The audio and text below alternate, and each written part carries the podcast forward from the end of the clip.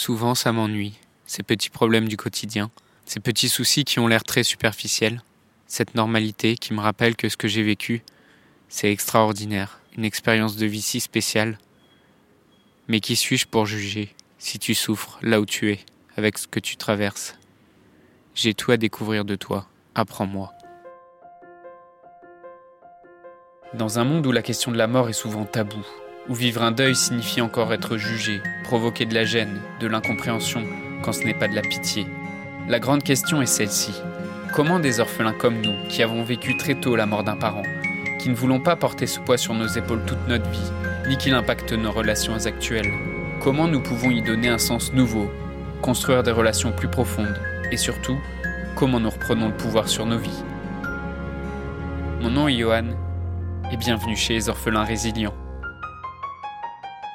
En quoi être un orphelin peut te rendre hautain et orgueilleux et en quoi ça peut venir impacter tes relations, réduire ta, capacité d'ouverture à l'autre et t'empêcher de vivre des, relations équilibrées, bienveillantes et joyeuses? Je voudrais revenir dans cet épisode sur euh, l'épisode 15 du podcast dans lequel euh, euh, je t'ai parlé des, des, petits sujets de conversation banale, des petits tracas du quotidien dans ton entourage chez tes collègues et comment ça peut, c'est quelque chose qui peut devenir encore plus ennuyeux et difficile à entendre euh, quand tu vis un deuil. Quand il y a, ces petites conversations de, de la vie quotidienne qui, qui, nous semblent tout à coup déconnectées et complètement futiles parce qu'on a vécu des, des, événements lourds et des événements importants dans, dans sa vie, comme euh, la mort d'un parent. Et je voudrais poursuivre euh, ici sur cette question parce que j'ai pris conscience aussi dans mes échanges que cette pensée vis-à-vis de ces, petites conversations euh, futiles, elle avait un côté pile et elle avait aussi un côté face, et euh, qu'il y avait une contrepartie qui aussi te freine dans tes relations avec des amis, avec des collègues ou avec euh, d'autres personnes qui t'entourent. Parce qu'en fait, si tu, tiens à cette profondeur, à cette lourdeur que tu as vécue, si tu tiens aussi à ce qu'il y ait aussi de la profondeur dans, et uniquement de la profondeur dans les échanges euh, que tu vis avec euh, ton entourage euh, et, que tu as aussi du mal avec cette légèreté. Ce que je veux t'inviter à voir aujourd'hui, c'est que cette manière de penser peut aussi te conduire à, devenir quelqu'un d'un peu hautain, d'un peu qui se croit différent et d'une certaine façon un peu supérieur. parce que, quand je dis supérieur, c'est plus peut-être plus mature que ton entourage parce que tu as vécu justement cette, cette mort, ce deuil de, de tes parents et donc tu, tu, sens ce décalage et, et donc ça peut t'amener à devenir un peu plus hautain par rapport aux gens qui t'entourent parce que toi tu es passé par cette souffrance là et que cette souffrance là les autres euh, l'ont pas forcément connue. Alors c'est quelque chose euh, moi avec lequel j'ai grandi inconsciemment et d'une certaine façon j'ai souvent pensé avoir cette maturité par rapport aux autres par rapport aux autres enfants de mon âge, par rapport ensuite aux autres adolescents et même aux, adultes ou aux collègues qui m'entouraient. Et euh, c'est aussi quelque chose que j'ai retrouvé dans, dans le témoignage d'autres orphelins, qui par exemple racontent qu'ils cherchent à, à fuir la normalité, qui ne sont pas intéressés par des gens normaux, qui sont naturellement plus intéressés et qui sont plus connectés avec des, des personnes qui ont vécu cette souffrance, qui ont vécu une, une souffrance ou une expérience de vie plus profonde, parce que c'est quelque chose qu'on comprend. Et euh, c'est quelque chose qui peut effectivement te rendre hautain parce que tu as l'impression d'avoir vécu plus de choses que les autres. Sauf que en pensant de cette manière-là, en fait, on, crée un décalage, on crée une distance. Et donc, euh, si, c'est quelque chose dans lequel tu te retrouves dans ce sentiment, que euh, tu te dis que personne ne peut te comprendre et que quelque part, toi, tu as vécu une expérience beaucoup plus profonde que beaucoup d'autres adultes qui t'entourent.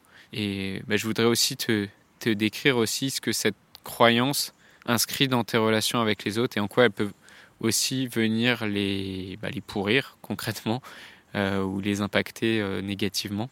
Je dis pas qu'une part de d'orgueil et d'ambition elle peut pas être salutaire dans, dans ta situation. Je crois que même c'est quelque chose qui, qui t'aide et qui te protège d'une certaine façon, euh, qui t'aide à y mettre du sens, qui t'aide à te sentir spécial et unique. Mais j'ai pris conscience que cet, orgueil, en tout cas que moi j'ai aussi eu dans mon expérience, ça te prive de, ça te prive de rencontres. Et euh, j'ai eu vraiment un, avant euh, et un après euh, mon travail personnel de, développement personnel.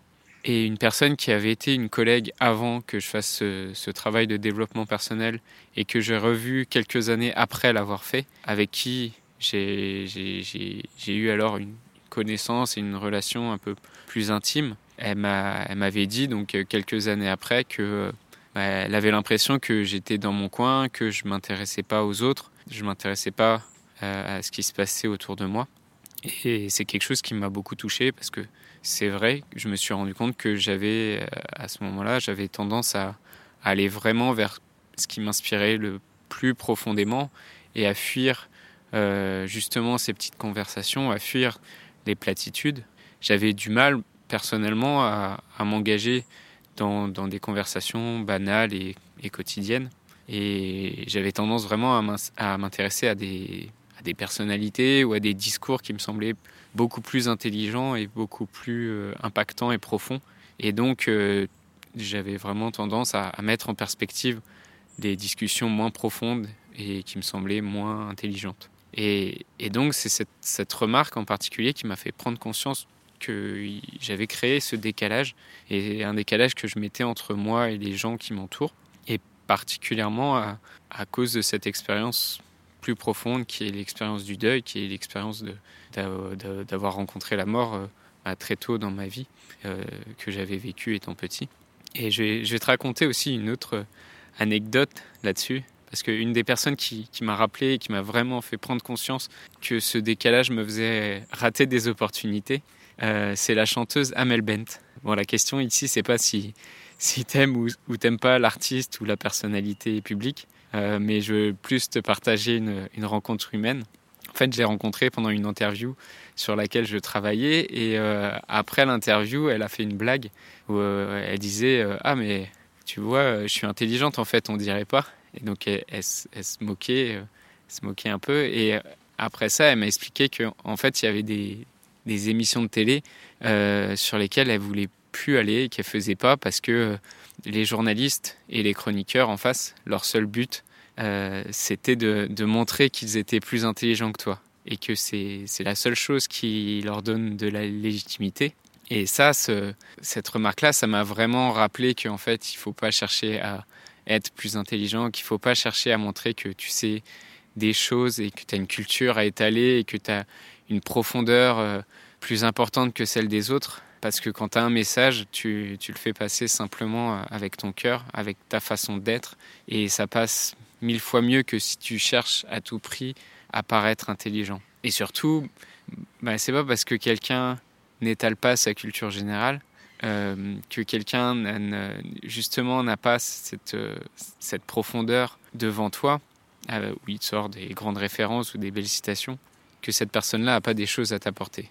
Et donc tu rates des opportunités en fuyant ces conversations banales parce qu'elles ne sont pas à la hauteur de la profondeur de l'expérience de vie que, que tu as vécue en devenant orphelin ou orpheline, en vivant ce deuil. Bah ça, ça te, ça te prive aussi de ces rencontres et de ces échanges-là qui te semblent moins profonds. Des rencontres qui, qui peuvent t'amener aussi sur un chemin que tu n'avais pas prévu et qui peuvent parfois t'amener plus vite là où tu voudrais aller avec le plan que tu avais prévu à la base.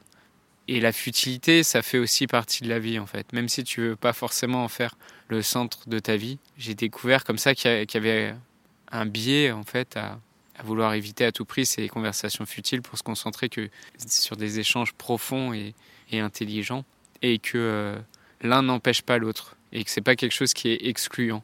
On peut euh, avec des petites discussions banales euh, on peut les mener vers des échanges plus profonds. Et surtout, j'ai pris conscience que cet orgueil te fait aussi passer à côté de, routes et d'opportunités auxquelles tu n'aurais même pas pensé de prime abord, juste parce que tu juges les gens.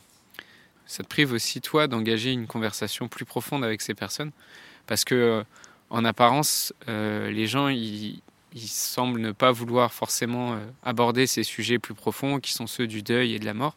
Mais en provoquant les conversations, bah en fait, euh, souvent ça les aide aussi et souvent ça leur. Les, les gens sont finalement ouverts et il y a des, des rencontres ou des, des, partages qui peuvent se faire. Et toi, qu'est-ce que tu en penses? Est-ce que c'est quelque chose aussi que tu as observé sur toi euh, Ou peut-être tu es, pour l'instant encore à l'étape d'avant, on va dire, où, où tu te dis euh, vraiment que ces conversations banales, que ça t'intéresse pas et que tu as vraiment envie d'avoir des, des, échanges plus profonds. Ou est-ce que tu t'es rendu compte aussi que bah, ça t'amenait parfois à être un peu euh, hautain ou de mettre de la distance avec les, les personnes qui t'entourent parce que ces personnes-là n'ont pas forcément vécu les mêmes choses que toi? Où est-ce que tu en es qu'est-ce que, ça évoque pour toi, ces questions-là? Viens le partager dans le groupe Facebook des orphelins résilients. Je voudrais te remercier d'avoir écouté cet épisode et j'espère sincèrement que ce que je t'ai partagé aujourd'hui t'a aidé. Si ça t'a aidé, alors assure-toi de le partager avec quelqu'un d'autre qui en a besoin. J'ai créé récemment un groupe Facebook qui rassemble des orphelins ayant pour mission de partager leur expérience et de s'entraider. Ce groupe s'appelle Orphelins Résilients et l'accès est gratuit. Tu peux retrouver tous les détails pour rejoindre le groupe dans la description du podcast. Orphelins Résilients, c'est une communauté d'orphelins entreprenants, audacieux, ayant réellement envie de faire une différence dans leurs relations auprès de leurs proches et avoir une vie de couple inspirante. Dans ce groupe, tu retrouveras des interviews d'experts et d'artistes, des questions-réponses, des lives et des méditations, et surtout un groupe d'orphelins motivés, courageux et bienveillants. Donc je t'invite à rejoindre le groupe dès maintenant, c'est l'endroit dans lequel je partage le plus de contenu en ce moment. Le podcast Orphelins Résilients, c'est un nouvel épisode tous les jours du lundi au vendredi à 8h.